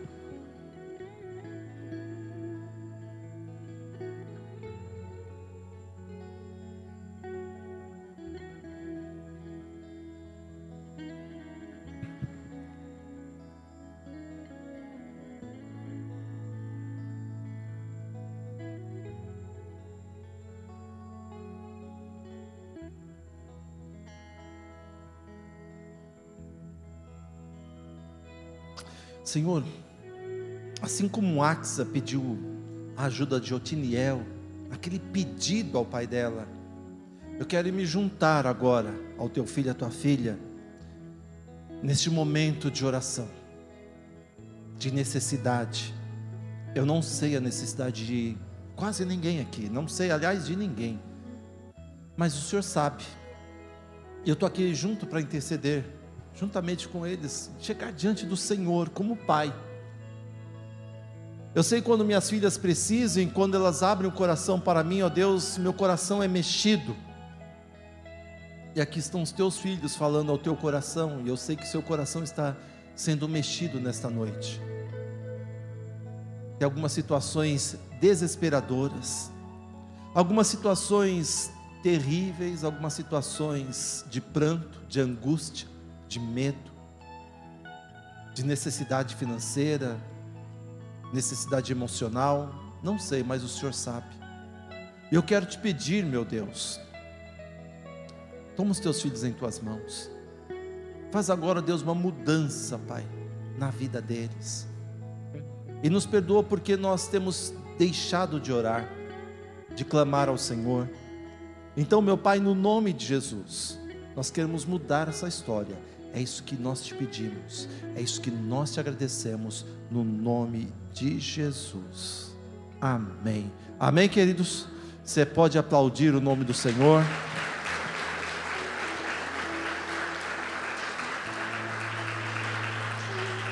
Senta dois minutinhos, por favor. Eu quero dar um recado para vocês. Já que nós falamos de oração, nós vamos começar a partir de amanhã de amanhã.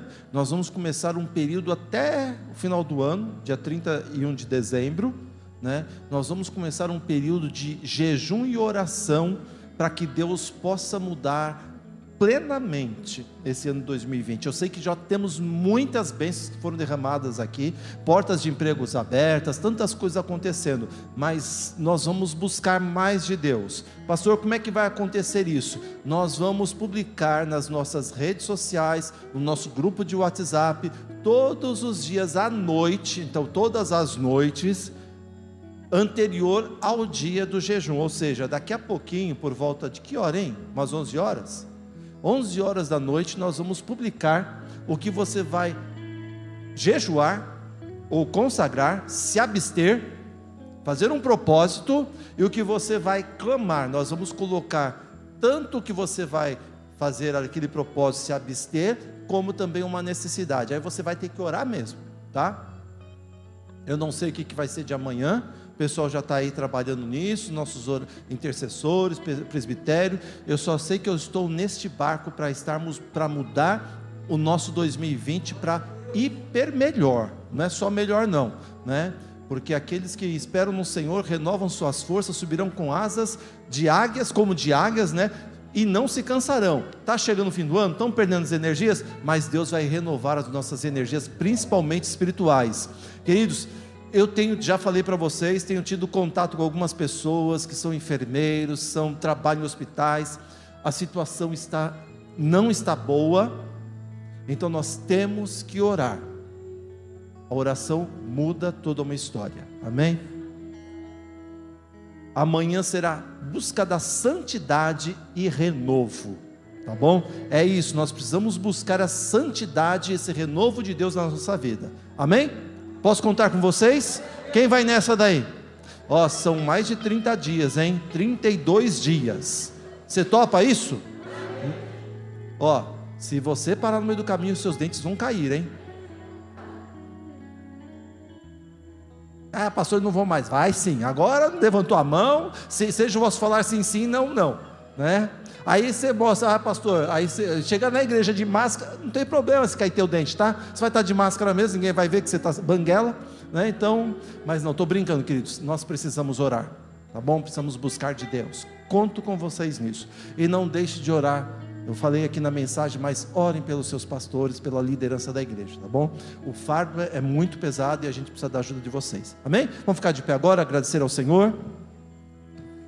Querido Deus, obrigado por esse momento na tua presença, por louvarmos o teu nome, sentirmos o teu mover, o mover do teu Espírito Santo. Obrigado pela tua palavra, obrigado por cada pessoa que está aqui. Ó Senhor, apesar de termos várias pessoas aqui, o meu coração ainda está triste porque nós temos muitos locais vazios por conta dessa.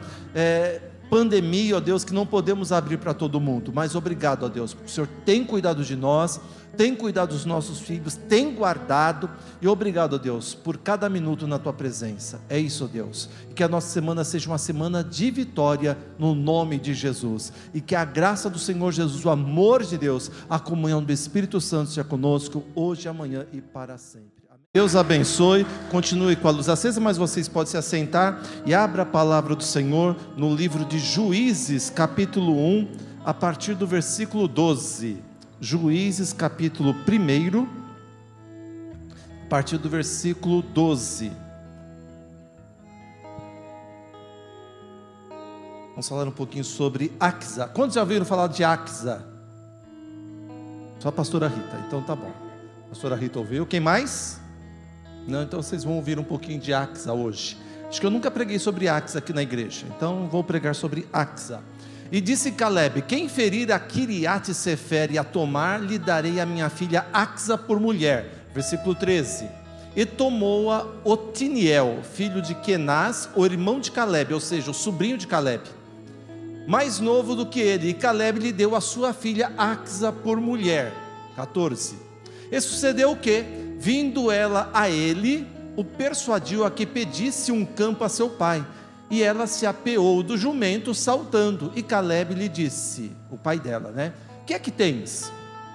E ela lhe disse: Dá-me uma bênção, pois me deste uma terra seca. Dá-me também fontes de águas. E Caleb lhe deu as fontes superiores e as fontes inferiores. Amém? Agora sim, feche seus olhos e curve sua cabeça. Peça para Deus usar a minha vida para falar com você nesta noite. Meu Pai amado, no nome do Teu Filho amado Jesus Cristo, eu quero te pedir, ó Deus, vem falar conosco através desta linda palavra, desses versículos, ó Deus, que eles possam fluir dentro de nós de uma maneira especial, que o Senhor, assim como falou comigo na preparação desse sermão, o Senhor possa, possa estar falando aos teus filhos e filhas nesta noite. Meu Pai, no nome de Jesus, eu te peço, ser conosco. Eu sei que o Senhor já está aqui se manifestando de uma maneira especial, então usa a minha vida nesta manifestação, neste mover do teu Espírito Santo. É isso que eu lhe peço, é isso que eu te agradeço no nome de Jesus Cristo. Amém. Amém, queridos? Amém? É isso, vocês estão aqui, né? Tá todo mundo aqui? Amém. Quem não está aqui, levanta a mão. É, vocês estão espertos. Amém. Glória a Deus. Queridos, esse texto de Juízes capítulo 1, versículo 12 ao 15, ele é idêntico, literalmente, ao texto de Josué capítulo 15, versículo 16, 17, 18 e 19. É exatamente o mesmo texto. Eu poderia ler até o mesmo enquanto vocês acompanhavam é, o de Juízes. Axa era uma mulher, não é um homem, ela era recém-casada, ela possuía uma propriedade por conta de seu pai, então ele deu não somente, o pai dela não só deu Axa como mulher para alguém que conquistasse um determinado local, mas também deu a sua filha é, em casamento. E ela era recém-casada, ela possuía uma propriedade que passaria a ser do seu marido, nesse caso Tiniel. Nome difícil de se dizer. Com certeza ela queria que o marido dela encontrasse naquela propriedade em que eles iriam habitar, em que eles iriam morar, tudo o que fosse conveniente e rentável para eles dois. A vida conjugal deles dependia então daquele local onde eles iriam viver e tinha que ser um local agradável, um local onde poderiam gerar filhos, ter gados, ter plantações. Só que quando eles chegam até lá, o que acontece? É tudo seco, não tinha nada. E eles, então, ela tinha essa necessidade de que fosse confortável para os dois. Esta é a ideia principal de um relacionamento conjugal. Essa é a ideia principal do casamento. Buscar o bem comum juntos. A Bíblia nos dá a entender, nos conta, queridos, que Axa foi falar com Tiniel, seu marido.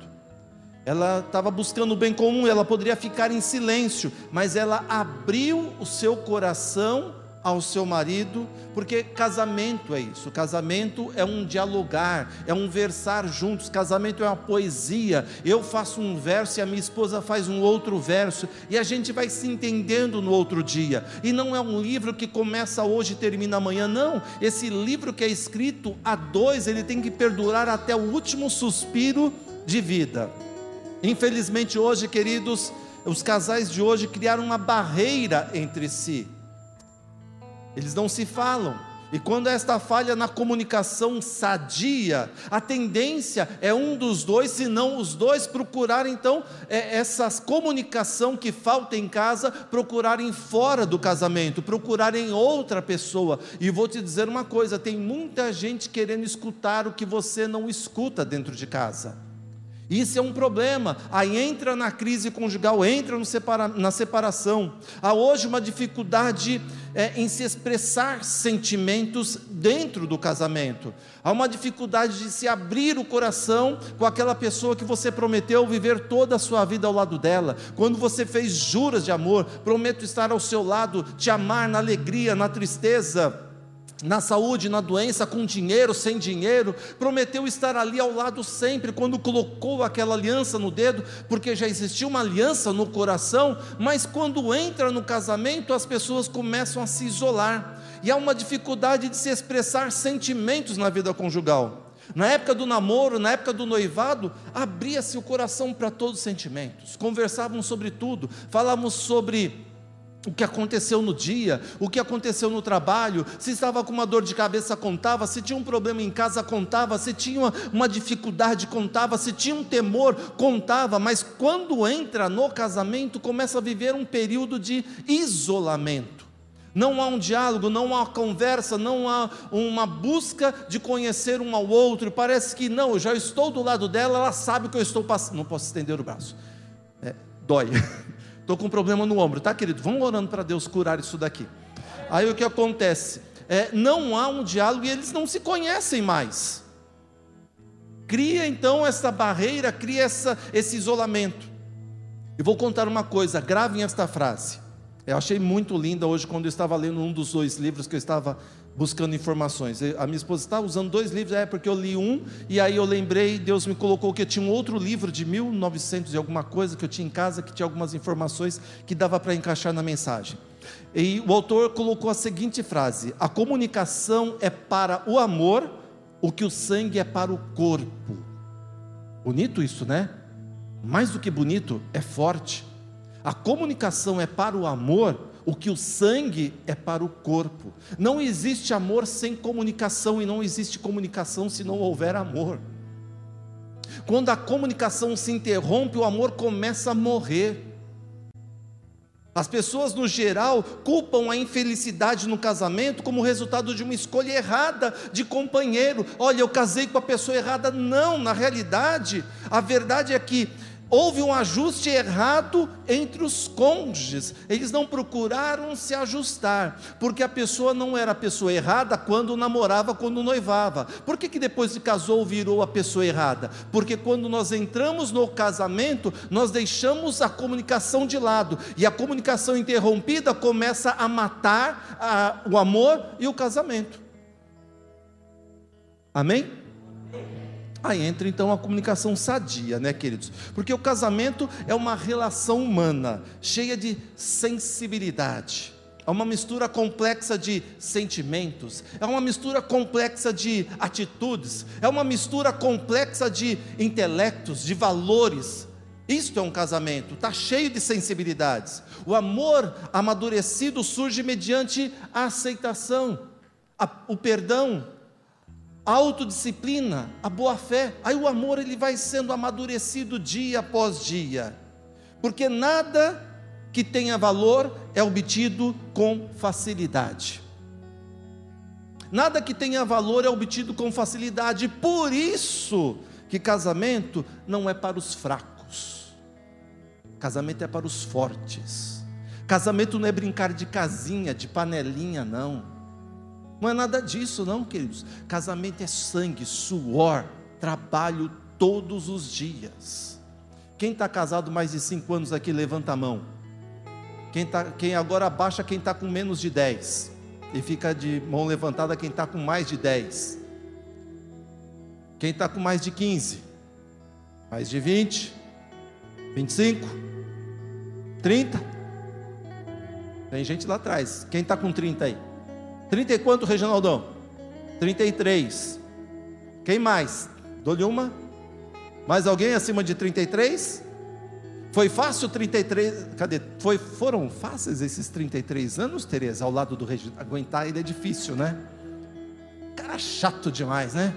Agora imagina a pastora Rita me aguentar 29 anos e 33 de namoro. Não é fácil, mas é sim, é para os fortes.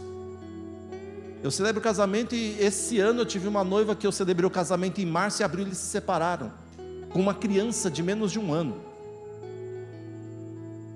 Porque precisa de força, energia. Quando a comunicação se interrompe, os demais ingredientes do casamento sofrem, o sexo sofre. Quando a comunicação não existe, a educação dos filhos começa a sofrer. Quando a comunicação não existe, o divertimento, os passeios começam a desaparecer. Quando a comunicação no casamento não existe, se interrompe, os parentes começam a sofrer, o dinheiro começa a sofrer, porque você começa a menosprezar, a não ter vantagem, vontade para mais nada é a comunicação, queridos. Porque as pessoas falam assim: olha, nosso casamento acabou porque eu não tenho tido relação sexual com a minha esposa. Por que, que não teve? É porque faltou comunicação. Nosso casamento acabou porque, olha, nós tivemos problema na educação dos filhos. Eu queria fazer de um jeito, ela queria fazer do outro. Por que, que não conversaram, não se comunicaram? Nosso casamento acabou por conta da falta de dinheiro. Por que, que não conversaram, se comunicaram sobre essa falta do dinheiro? Então, queridos, o que leva à separação não são essas coisas. Que leva à separação entre duas pessoas num relacionamento conjugal é a falta de comunicação. Jourard, um autor, disse certa vez: a falta de diálogo é a crise do nosso tempo, seja entre nação e nação, seja nós e eles, e seja entre você e eu. É o que gera a crise, a falta de diálogo. E Axa, queridos, antes de falar com seu pai, sabe o que ela fez? Ela solicitou a ajuda do seu marido. Ela não foi sozinha, ela conversou com o marido, ela abriu o coração para o seu marido. Caleb era tio de Otiniel, é que eu conheço Otoniel, né? E ela foi conversar então com Otiniel. Falou assim: Olha, vamos falar com meu pai, fala com ele, fala com Caleb. A gente está precisando de uma terra melhor, essa terra está seca, não tem jeito tal. Ele poderia responder para ela de uma maneira bem carinhosa: Ah, querida Axa. Bonitinho o nome, né? gostei de Axa. Não, não, não põe Axa, não, tá? Axa vem com o vovô, né? Aí ele poderia responder: Ah, minha, aqueles romances antigos, né? Não, minha querida honrosa esposa. Ele já me deu você já me deu uma terra. Para que, que a gente vai lá? Não vou pedir mais nada a ele, não. Ele poderia responder isso para ela. Mas como eles tinham um relacionamento sadio, aonde os sentimentos, as emoções, os interesses eram compartilhados, porque eles conversavam, eles ponderaram aquela situação, eles tomaram a decisão juntos. E sabe qual foi o resultado, queridos? Dessa decisão juntos está no versículo 15.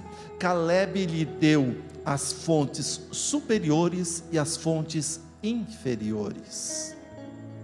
Os dois trabalharam juntos no problema. É isso.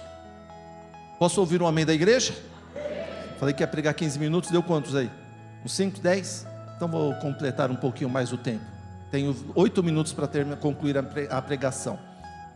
Olha só, queridos, na vida doméstica, nós temos muito simbolismo com relação à nossa vida familiar com Deus. É muito interessante isso na Bíblia. Deus colocou ilustrações aqui na Bíblia para mostrar para nós que o relacionamento entre família é, ele é comparado, tem um simbolismo com o relacionamento com Deus. É, um relacionamento de pai e filho é um relacionamento entre é, nos coloca ali de um, em algumas situações que nós estamos falando com Deus, nosso Pai. De marido e esposa, coloca da igreja falando com Cristo ou falando com Deus, no caso de Cantares Salomão. Mas olha só, Jesus disse certa vez: Ora, se vós que sois maus saber coisas boas aos vossos filhos, quanto mais vosso Pai que está no céu dará coisas boas àqueles que pedirem. Então Deus já está colocando, Jesus está colocando esse relacionamento, pai e filho. Então Ele está colocando, vocês são filhos de Deus. Então Ele está pegando um exemplo humano e colocando para a nível espiritual. Lembra do filho pródigo? Acho que foi a Thaís que pregou sobre o filho pródigo a última vez aqui. Foi isso mesmo, irmãos? Vocês lembram da pregação dela, né?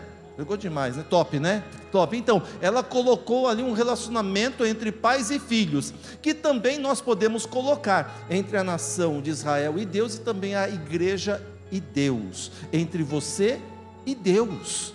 Então, aquela ilustração e tantos outros textos da palavra do Senhor, nós podemos fazer essa comparação de Deus, que é o nosso Pai, e de um filho que está ali. Nós temos essa liberdade. Deus é Pai, e assemelha-se a nós que somos pais.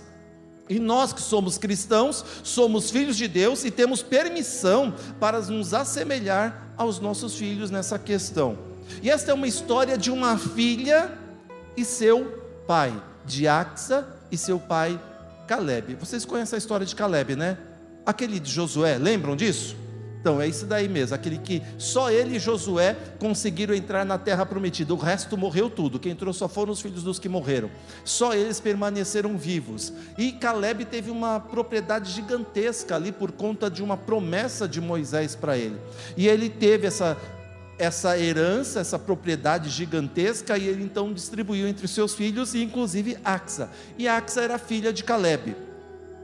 Então nós podemos até mesmo aproveitar essa ilustração, esse texto, essa história de Axa e seu pai Caleb e trazer para o nosso relacionamento com Deus. Nós como filhos falando com o nosso Deus Pai. E a primeira uma das coisas que nós vemos, queridos, é que olha, quando Axa olha para a propriedade que o pai dela havia lhe dado, ela vê uma terra deserta, uma terra seca E ela, olhando aquela terra, olhando aquela propriedade, ela descobre então quais eram as suas necessidades. Então, sabendo quais eram as suas necessidades, ela sabia então o que ia pedir ao seu pai.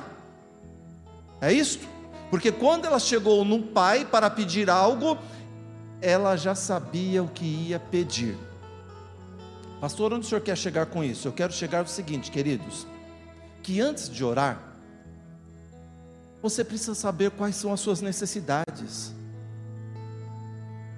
Muitas pessoas não têm resposta à oração, porque quando se ajoelha para orar, não tem nada em mente. Só dobra o joelho, começa a falar um monte de coisinha, enrolando, enrola aquele embromation diante de Deus, e não tem resposta de nada.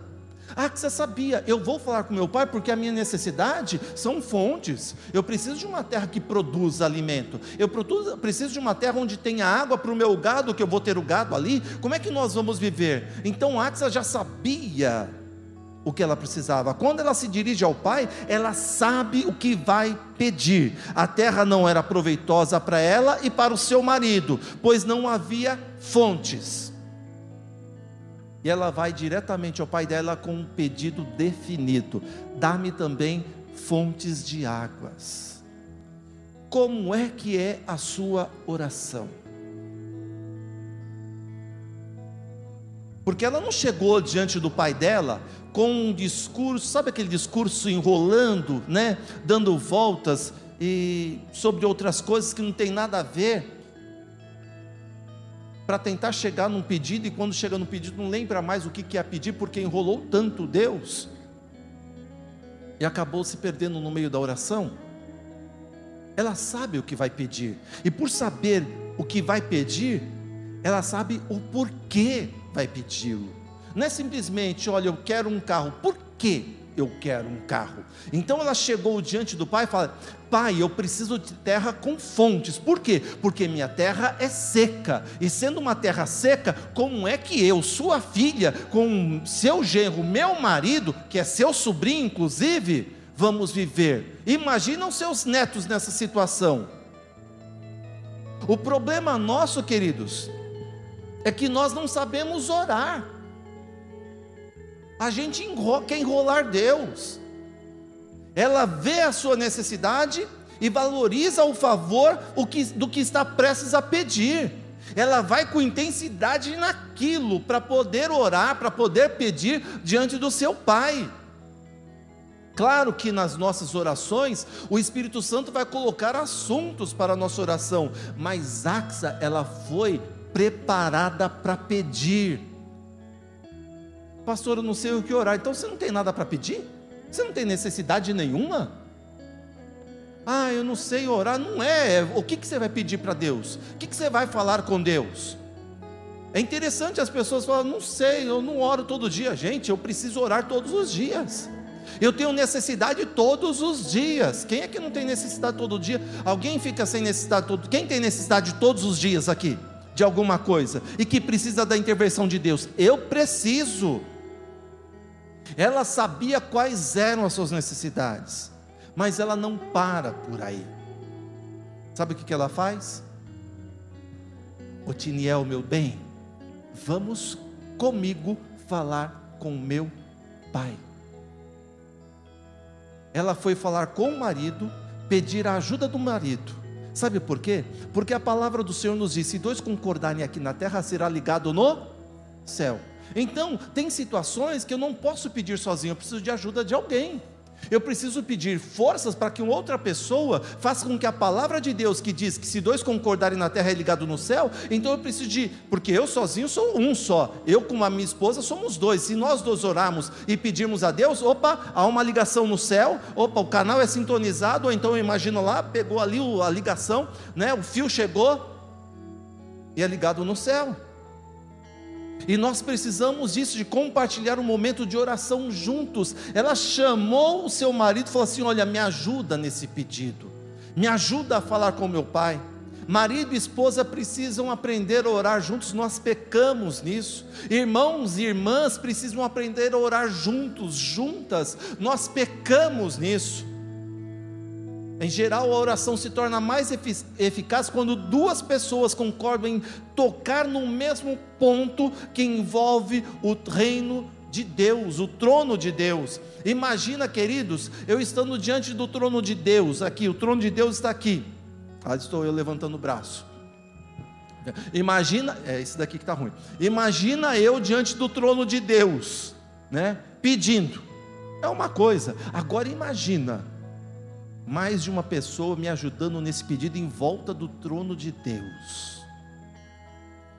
Pensa nisso. Pensa nisso. Quantos de vocês cantaram algum louvor na sua casa hoje? Seja sincero. Ó, oh, várias pessoas.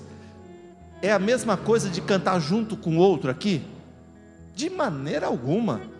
Agora imagina quando você tem alguém próximo seu, familiar, pessoal, guerreiro de oração junto com você, chegando no trono de Deus junto com o teu pedido de oração. Mexe ou não mexe com o coração de Deus? Porque se a oração de um justo pode muitos em seus efeitos, imagina mais de um justo orando. Imagina mais de uma pessoa buscando a Deus, clamando ao Senhor. Imagina várias pessoas ao redor do trono da graça de Deus clamando por um pedido seu, um pedido definido. Quando a gente coloca, queridos, ali no grupo de oração da igreja, ali, olha, no grupo da, da, do WhatsApp, alguns pedidos de oração, é isso, a gente já sabe, olha, é aquele negócio que tem que ser pedido. São pessoas que querem que nós cheguemos junto com elas, diante do trono do Pai, do soberano Deus, mas ao mesmo tempo do amoroso Pai, para que juntos nós possamos mudar uma história. Assim como Axa chamou o Tiniel, seu marido, para chegar diante do pai dela o que acontece? Houve um mover do pai e o pai falou assim: peraí, vou te dar. Você vai pegar aquela parte lá de cima, aquela de baixo tem fonte ali. Usa, aproveita. Pastor, eu não sei orar. Todas as vezes que você for orar, queridos, e lhe faltar palavras na oração, vou te dar uma dica: ore por mim. Tá? Pode orar por mim. A oração vai te fazer bem e vai me abençoar. Isso é importante, tá? Se você, ah, não sei o que orar hoje, gente, estou aqui, ó. Pode orar por mim, não esqueçam. Marca lá no, no, quadro, bota um quadro bem bonitão, não precisa pôr minha foto, não, mas orar pelo pastor Marcelo. Aí, se você, o que, que eu vou orar agora? O que, que eu vou orar agora? Já pedi tudo. Aí você vai levantar a cabeça, Senhor abençoe o pastor Marcelo. Sabe por quê? Que você tem que orar por outra pessoa também? Se quiser orar por mim, colocar eu ali, pode orar, tá? Bom, queridos? Porque lembra de Jó? Jó, o que, que, acontecia com Jó? Sofreu, você lembra das lepras dele, né? Que ficou leproso, perdeu tudo, perdeu filhos, perdeu bens, perdeu tudo, né? Então o que, que Jó fazia todos os dias? Ele orava ao Senhor, buscava Deus e nada acontecia de mudança na vida dele. Mas aí a Bíblia diz o seguinte: que Deus, a partir do momento que Jó começou a orar pelos seus amigos, Deus mudou a sorte de Jó e ele teve duplicado a bênção na vida dele. Se você quiser ter bênção na sua vida, ore por outra pessoa. Ore por mim. Ore pela pastora Rita. Ore pelo meu lar, pelos pastores da igreja, pelo teu líder. Você vai ver a bênção chegar na tua vida. É isso. Então junte-se a sua esposa, ao seu marido e orem pelos seus filhos. Tem pai, tem mãe que não ora pelo filho, fica esperando a gente orar por eles. Você tem que buscar. Você tem que juntar com o teu marido, com a tua esposa e falar assim: "Vamos orar pelos nossos filhos". Mas sabe qual foi o pensamento de Axa? O pensamento dela era o seguinte, enquanto ela conversava, antes de conversar com o marido dela para falar o desejo do coração dela. Eu vou conversar com o Tiniel, porque eu vou apresentar o meu pedido diante do meu Pai. Diante do meu Pai, diga, Pai. É isso, não era um estranho, era o pai dela era aquele que conhecia a vida dela, era aquele que ela tinha intimidade, não era qualquer pessoa. É por isso que Jesus nos ensinou na oração de Mateus 6, 9: quando você for orar, entra no teu quarto, fecha a tua porta e você vai orar assim: Pai nosso que estais nos céus. Pai Nosso. Você realmente acredita que Deus é seu Pai? Você crê nisso? Se você tem, se você acredita nisso, você tem liberdade de ir diante do teu Pai para pedir para Ele. Você pode chegar não diante de Deus, mas chegar diante do seu Pai Deus. Mas não com arrogância, porque ela foi com humildade, ainda que ansiosa, ela estava ali e o pai dela percebeu o que está acontecendo. Apesar da liberdade que a gente tem com os nossos pais, a gente tem que ter respeito. Apesar da liberdade que nós temos com Deus, nós temos que ter respeito, nós temos que ter reverência. Nada de dar ordem aos pais. Ele viu o coração dela, Deus sabe o nosso coração, mas Ele quer que nós coloquemos para fora os nossos desejos, nossos sentimentos, as nossas necessidades. O que está acontecendo, queridos, é que nós estamos deixando de orar e tem necessidades gigantescas na nossa vida que nós estamos assim: um dia Deus vai fazer algo. Por que você não não fala para Deus a tua necessidade? Por que você não junta aquela pessoa mais próxima de você e fala para ela: olha, nós temos essa necessidade? Sabe, quando nós estávamos noivos, foi uma luta, porque a gente não tinha recursos financeiros, nada, e tinha que comprar tudo, e a gente sempre, todos os dias orávamos: Senhor, hoje nós precisamos comprar piso. Chegava para ela certa vez e falava: Ó, tenho que comprar ferro. Que uma casa sem estrutura de concreto e ferro não adianta nada, né? Ela cai. E era toda ela quanto ferro que vai numa casa, né? Tem, graças a Deus, até hoje não caiu.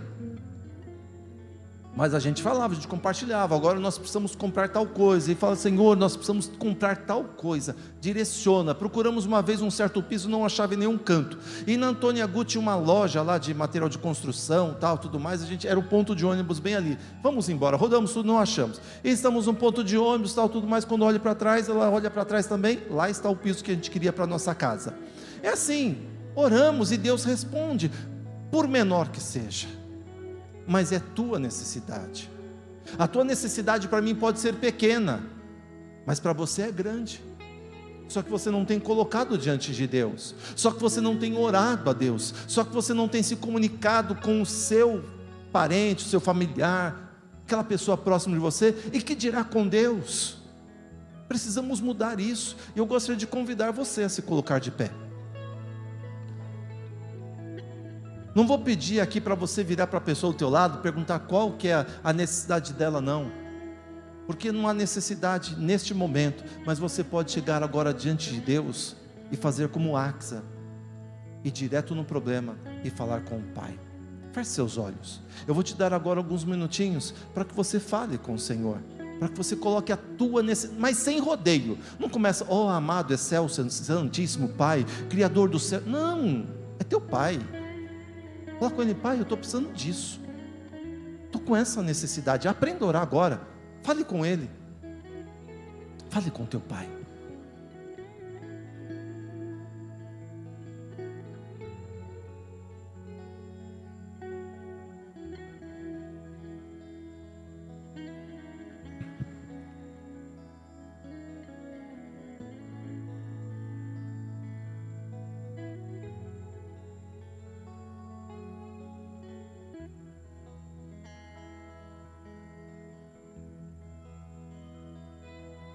Senhor, assim como Axa pediu a ajuda de Otiniel, aquele pedido ao pai dela, eu quero me juntar agora ao teu filho, à tua filha, neste momento de oração, de necessidade.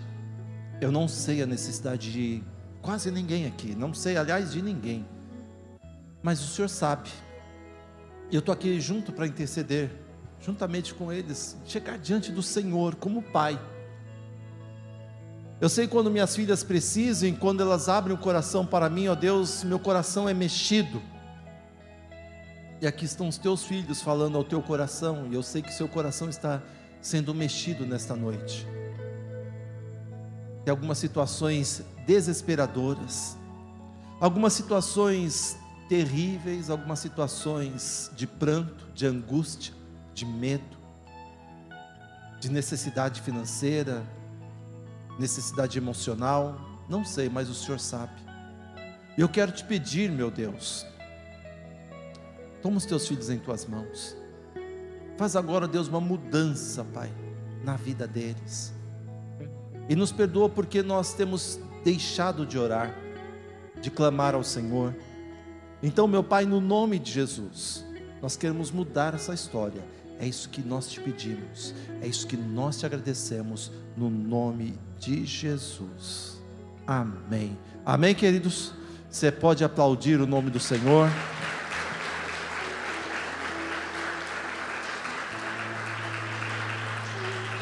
Senta dois minutinhos, por favor. Eu quero dar um recado para vocês. Já que nós falamos de oração, nós vamos começar a partir de amanhã. De amanhã, nós vamos começar um período até o final do ano, dia 31 de dezembro, né? Nós vamos começar um período de jejum e oração para que Deus possa mudar plenamente esse ano 2020. Eu sei que já temos muitas bênçãos que foram derramadas aqui, portas de empregos abertas, tantas coisas acontecendo, mas nós vamos buscar mais de Deus. Pastor, como é que vai acontecer isso? Nós vamos publicar nas nossas redes sociais, no nosso grupo de WhatsApp, todos os dias à noite, então todas as noites, anterior ao dia do jejum, ou seja, daqui a pouquinho, por volta de que hora, hein? Umas 11 horas? 11 horas da noite, nós vamos publicar o que você vai jejuar ou consagrar, se abster, fazer um propósito e o que você vai clamar. Nós vamos colocar tanto o que você vai fazer aquele propósito, se abster, como também uma necessidade. Aí você vai ter que orar mesmo, tá? Eu não sei o que vai ser de amanhã, pessoal já está aí trabalhando nisso, nossos intercessores, presbitério. Eu só sei que eu estou neste barco para estarmos, para mudar o nosso 2020 para hiper melhor. Não é só melhor não, né? Porque aqueles que esperam no Senhor renovam suas forças, subirão com asas de águias, como de águias, né? E não se cansarão. Está chegando o fim do ano, estão perdendo as energias, mas Deus vai renovar as nossas energias, principalmente espirituais. Queridos, eu tenho, já falei para vocês, tenho tido contato com algumas pessoas que são enfermeiros, são trabalham em hospitais. A situação está não está boa. Então nós temos que orar. A oração muda toda uma história. Amém? Amanhã será busca da santidade e renovo. Tá bom? É isso, nós precisamos buscar a santidade esse renovo de Deus na nossa vida. Amém? Posso contar com vocês? Quem vai nessa daí? Ó, são mais de 30 dias, hein? 32 dias. Você topa isso? Ó, se você parar no meio do caminho, seus dentes vão cair, hein? Ah, pastor, não vou mais. Vai sim. Agora levantou a mão. Se, seja o vosso falar sim, sim, não, não. Né? Aí você mostra, ah, pastor, aí você chega na igreja de máscara, não tem problema se cair teu dente, tá? Você vai estar de máscara mesmo, ninguém vai ver que você está banguela, né? Então, mas não, estou brincando, queridos, nós precisamos orar, tá bom? Precisamos buscar de Deus. Conto com vocês nisso. E não deixe de orar. Eu falei aqui na mensagem, mas orem pelos seus pastores, pela liderança da igreja, tá bom? O fardo é muito pesado e a gente precisa da ajuda de vocês. Amém? Vamos ficar de pé agora, agradecer ao Senhor. Querido Deus, obrigado por esse momento na tua presença, por louvarmos o teu nome, sentirmos o teu mover, o mover do teu Espírito Santo. Obrigado pela tua palavra, obrigado por cada pessoa que está aqui. Ó oh, Senhor, apesar de termos várias pessoas aqui, o meu coração ainda está triste porque nós temos muitos locais vazios por conta dessa. É, pandemia, ó Deus, que não podemos abrir para todo mundo, mas obrigado, ó Deus, porque o Senhor tem cuidado de nós, tem cuidado dos nossos filhos, tem guardado, e obrigado, ó Deus, por cada minuto na tua presença. É isso, ó Deus. Que a nossa semana seja uma semana de vitória no nome de Jesus. E que a graça do Senhor Jesus, o amor de Deus, a comunhão do Espírito Santo seja conosco hoje, amanhã e para sempre.